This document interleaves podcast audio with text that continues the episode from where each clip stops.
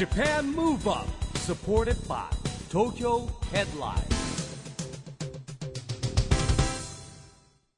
こんばんは。日本元気にプロデューサーの一木広治です。ナビゲーターのちぐさです。東京 FM Japan Move Up この番組は日本を元気にしようという東京ムーブアッププロジェクトと連携してラジオでも日本を元気にしようというプログラムです。はい、また都市型メディア東京ヘッドラインとも連動していろいろな角度から日本を盛り上げていきます。さあ、市木さん、はい。我々は今スモールワールズ東京に来ております。は戻ってきました。戻ってきました。ねえ、世界最大級の屋内型ミニチュアテーマパーク。ということで、昨年もね、ここでやったんですが、あれから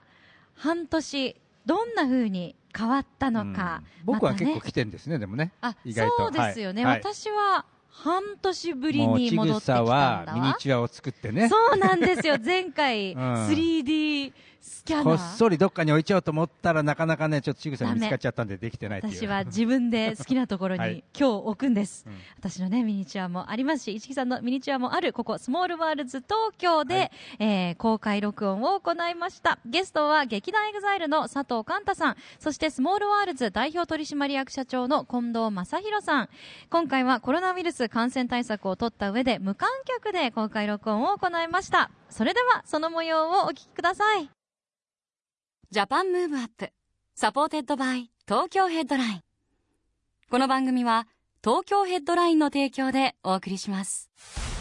Japan Move Up さて今日の Japan Move Up は世界最大級の屋内型ミニチュアテーマパークスモールワールズ東京からお送りしていますそしてゲストはこの方々です劇団エグザイルの佐藤寛太さんスモールワールズ代表取締役社長の近藤正弘さんですよろしくお願いいたしますお願いします。お願いします。よろしくお願いします。せっかくですのでお一方ずつご挨拶をお願いいたしますはい、えースモールワールズ代表取締役の近藤と申します。劇団エグザイルの佐藤寛太と言います。はじめましてよろしくお願いします。よろしくお願いいたします。さあ、このスモールワールズ東京ですが、改めて説明いたしますと、関西国際空港、宇宙センター、世界の街、美少女戦士、セーラームーン、エヴァンゲリオン第三新東京市、エヴァンゲリオン格納庫などのエリアがあり、また自分のミニチュアも作れて、このスモールワールズの中に住むこともできちゃうという、ワンダフルな世界なんですよね、一木さん。はい。もうね、我々も実はね、はいミニチュア作って住んでおりますが。ミニチュア作っていただいて、バッチリ住人になって、ははいい、おります。佐藤さんは、はいこちらスモールワールズは初めてでいらっしゃいますか？そうなんですよ。今日初めてお来させていただきました。いかがでしたか？いや、めちゃくちゃ楽しかったですね。もう本当にあの、最初宇宙ステーションみたいなとこから始まるじゃないですか。はいはい。あそこから結構僕動けなくて、その後ちょっとケツが時間あんまなくて、あの、回る時間がちょっと確保できなかったんですけど、もう、本当に、なんだろう、いろんなもののパロディというか、映画知ってたらすごい、あの、あーってなるような場所がいっぱいあったり、なんかその当時の、昔のハリウッドっぽい感じの生活があったり、いやー、めちゃくちゃリアルで、本当になんか建造物も楽しかったですけど、人の顔とか、なんか、ポーズとかも面白かったです。ちなみにやっぱりお気に入りのエリアは宇宙センターでしたか？いや宇宙センター良かったんですけどやっぱでもエヴァンゲリオンも捨てがたいんですよねやっエヴァぱりはいあのエヴァンゲリオンの第三新東京市あそこの一番右にシンジ君とね、いるんですよね。美美里里さんが立ってるんです、あの車で。あああの車がこう横から入ってきた時にやっぱ叫びましたもん。うわ、凝ってるってなんかもう、まあ、あの光景は今日のベストショットです。僕の中で。もうだってあの近藤さんがもうすごいもうドヤ顔でうなずいてらしたもんでそしてそこからまたあの新しい市がしこう都市が出てくるんですよ、ね。ドドからね。あれあの映画のシーンをそのまま再現してるんですよ。ですよね、はい。本当にそれあの映画とかアニメとか本当にあの熟知してないとあの完成度って近藤さん無理ですよね。そうですよね。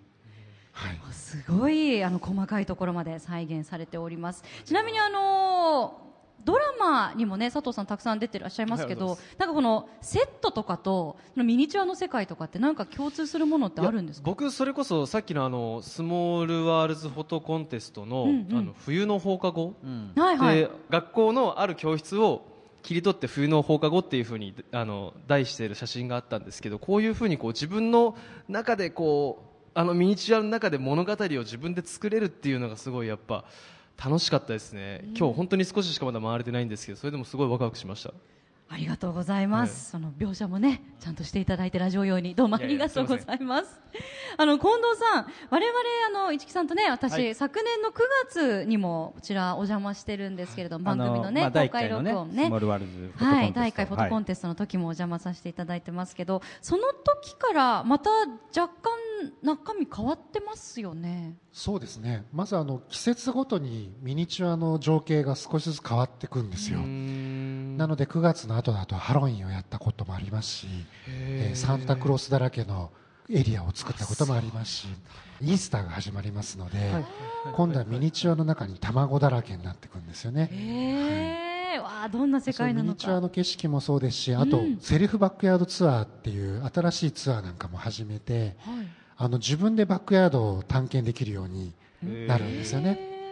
あのそれこそ電子キーを使ってですね、はで自分でこう部屋を開けてバックヤードに行ってえで、まあ、謎解きをしないと逆に部屋から出れないみたいな、まあそんな楽しみも加えながらバックヤードを自分でセルフで楽しんでもらうと、まあ、そんなことも始めます。わあ、どんどん進化していくんですね。で、実はこの公開録音の前に、第2回スモールワールズフォトコンテストを行いました。佐藤さん、近藤さん、一木さんのお三方がね、審査員を務めたんですけれども、今回はスモールワールズ東京で見つけたウィンターストーリーというテーマで皆さんに写真を撮っていただきました。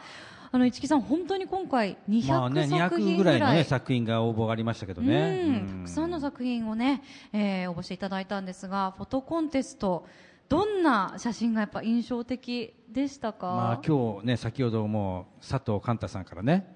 あの冬の放課後っていうのが説明ありましたけども、なんでしょう、こう見て回るよりも写真になって、また、なんなんていうのか、もう、表現もねリリアル感っていう、なんなんていうんですかね、あれはね、なんか本物、模型、ミニチュアで見てるんだけど、写真に撮ることによって、それがなんかじ実物体というか、こうなんかそういうふうに見れるっていうのが、なんかこう、不思議な感じもしますけどね。ね、肉眼で見るのと写真になって見る世界って同じもの見てるはずなのに全然違って見えたりするんですよね、近藤さん今年の作品群はいかがでしたか？いや素晴らしかったです、あのフィギュアを自宅に持ち帰ってそれでまた遊んで撮影をするみたいな楽しみなんかも今回教えていただきましたし。確かに。はい、で動くものを上手に撮るっていうのもあこうやって撮ればいいんだみたいなことも教えてもらった気がします。うん。佐藤さんはいかがでしたか？そうですね。あのやっぱり今回こうやって写真をこう選考させていただいて僕は写真を見てから今回この場所に来てあの実際自分の足で回ってみたんですけど同じ建物でも全然見方によって変わりますしやっぱその写真を撮る人の見方によってなんかこう感じる、まあ、物語というかその感想は変わってくるなっていうのをすごい感じたんでぜひあのこの写真見て多分結構実物どうなってるんだろうって気になる人多いと思うので自分で見に行って同じ場所で別の工夫をして写真を撮るとかも面白いかなと思いましたね。確かにそうですよね、あの受賞作品は館内に展示も近藤さんされるんですよね、気になった方はぜひあの足を運んで実物もねご覧いただきたいと思います、さあそしてたくさん素敵な写真を撮影していただいたわけですが撮影といえば佐藤さんの出演する映画とかドラマがまあ続々2021年公開に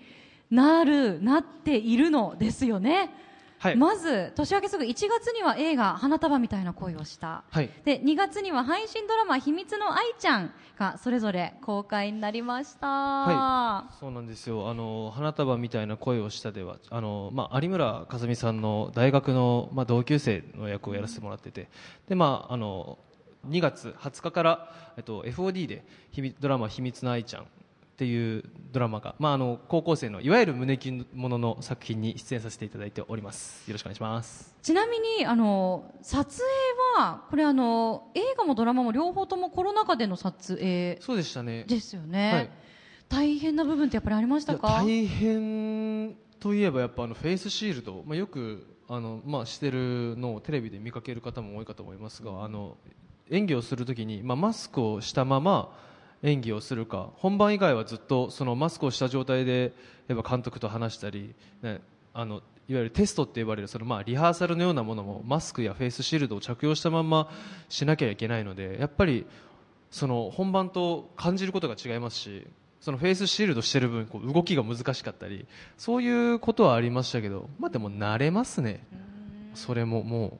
う、まあ、はい。確かにもうあのニューノーマルというかやっぱりこうね1年こういう生活になってくるとやっぱ各業界新しい常識みたいにねね。もちろんこのスモールワールズとかこういうテーマパークとかでも新しい常識ってどんどんできてますしいや僕ね。世の中すごいなって思います。例えば今ニューノーマルって言葉がね、うん、なんか定着してきちゃったでしょ？ニューノーマルって何なんだよと思いながら、ニューノーマルっていう形にすることによってかねそれをこう肯定していくっていうところがすごいなうん。もうね、どんどんあの人間もねいろいろと順応して進化進化していくということでございます、まあ、スモールワールズ東京もますます進化をするということで、ここスモールワールズ東京で SDGs ピースコミュニティ、はい。まあ、ピースコミュニケーションシティはい。というのが、そうこれはねだいぶ前から準備してたんですけれども、えー SDGs ってね今あの国連が、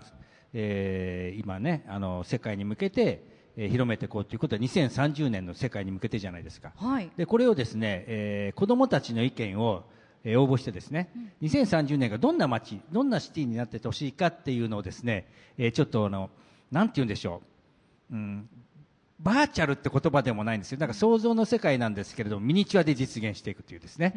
まあ、実物の、ね、み街作るの大変じゃないですか。でも子どもたちの意見を聞いてそれを作っていこうというですね、まあ、ままさにこれをスモールワールドと一緒にやっていこうということで思ってましてだって2030年って今の子どもたちが大人になるわけじゃないですか。じゃあその子どもたちは一体どんな街になってほしいんだろうなっていうのをちょっとね、えーぜひねそういうものをこうプロジェクトしていこうということで、えーこれをねやってみようということになりました。うーん。近藤さんあの子どもたちのアイディア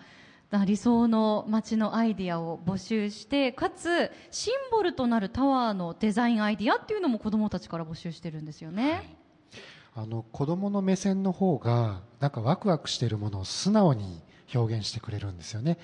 大人ってやっぱりこうなんか頭の中でバイアスかけてこう現実だったらってこう考えちゃうところがなんか純粋なこうワクワク目線というか思いやり目線でこんな世界にしたいっていうのをこう汲み取っていきたいなってそんなプロジェクトですね。だからあのどんな街になりたいですかってアイデア小学生。に募集してるんですね。それからタワーに関しては中学生から大学生ちょっと幅広げましてえー別に設計図なくてもいいと。写真でも、えー模型でも文章でもいいということでですね。なんと審査員は新国立競技場を設計した熊健吾さん。えー、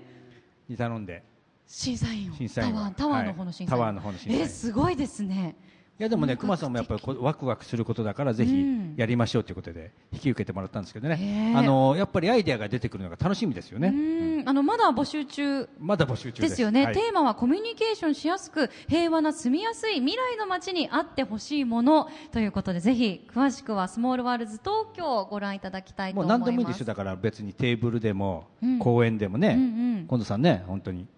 さあ、えー Japan Move Up では日本から世界へ発信するコミュニケーションによる社会課題解決に向けた SDGs ピースコミュニケーションというのをテーマにお送りしております。ぜひ今日はゲストのお二人の SDGs ピースコミュニケーション宣言も伺いたいなと思うのですがでは近藤さんからお願いいたします。私はですね SDGs ピースコミュニケーションに向けて、まあ、スモールワールズ近藤正宏はミニチュアでワクワクするような、まあ、ライフスタイルを表現していきたいと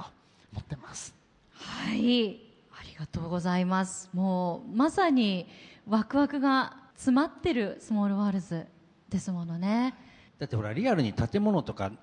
いろんなもの作るのって大変じゃないですか、ん。で模型だとね80分の1の世界ですけどまあこれはね本当にファンタジーの世界でもありますよね、うん。あとあの先ほど子どもたちのねあの理想の街もありましたけど想像できるものは実現できるってよく言いますしね。そうなんですよ。そういう意味でもやっぱりワクワクの気持ちを持って楽しみたいですよね。ありがとうございます。では佐藤さんお願いいたします。はい、僕、佐藤寛太は、日々の生活で無駄遣いしない。おおあまさに SDGs の解決に素敵な若者のね、うん。宣言ですねありがとうございます。そうですね字が綺麗ですね そしいやていや、ありがとうございます。力強くていやでもあの本当に例えばなんかまあ今ここにペットボトル置いてますけど僕はなるべくこの水筒をこう持ち運ぶようにしてるとかなんかちっちゃいことでいいと思うんですけど、レストランにいた時にあストロー大丈夫ですとかそういう一言でなんか自分の身の回りから変えれることから変えていけばなんかそれを一人一人がこう意識していったらまあ暮らしやすいんじゃないっていうだからまあ無理なくあの別に他人に誇るわけでもなく自分の中で、まあ、あとなんかこう無駄に物を買わない。無駄に食べ過ぎない。なんかそういうことを心がけていこうみたいな感じです。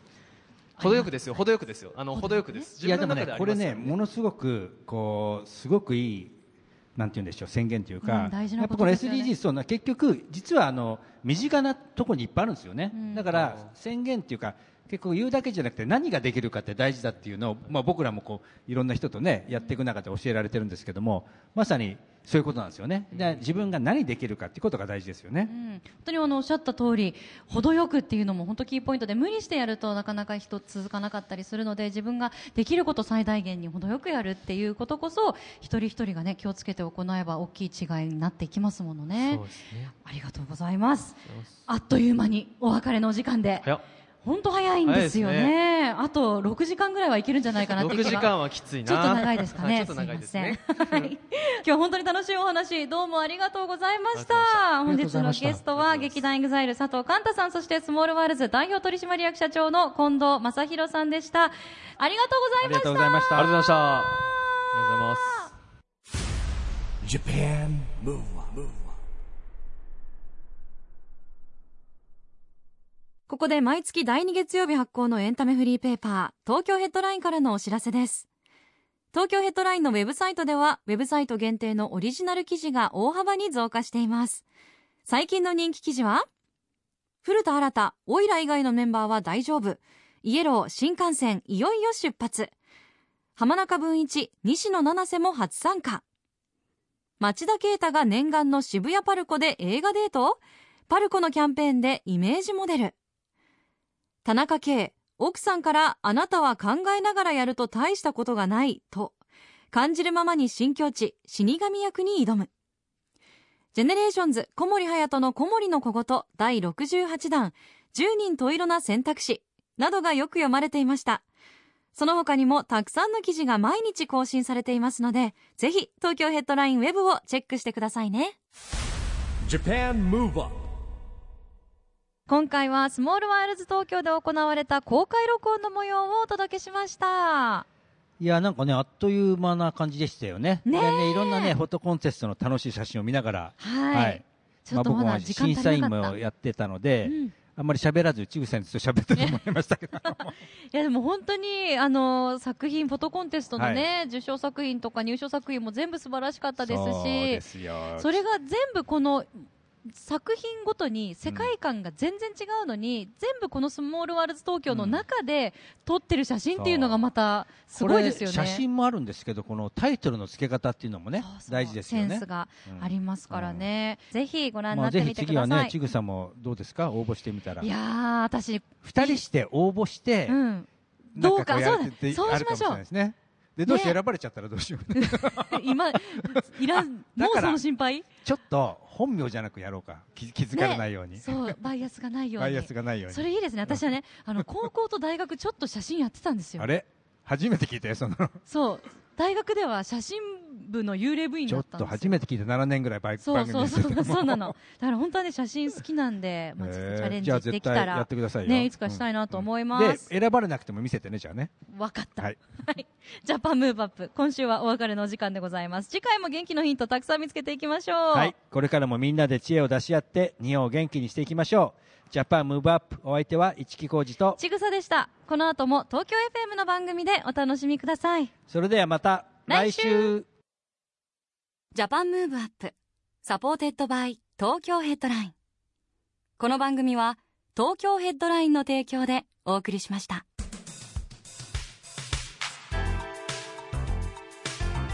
Japan Move Up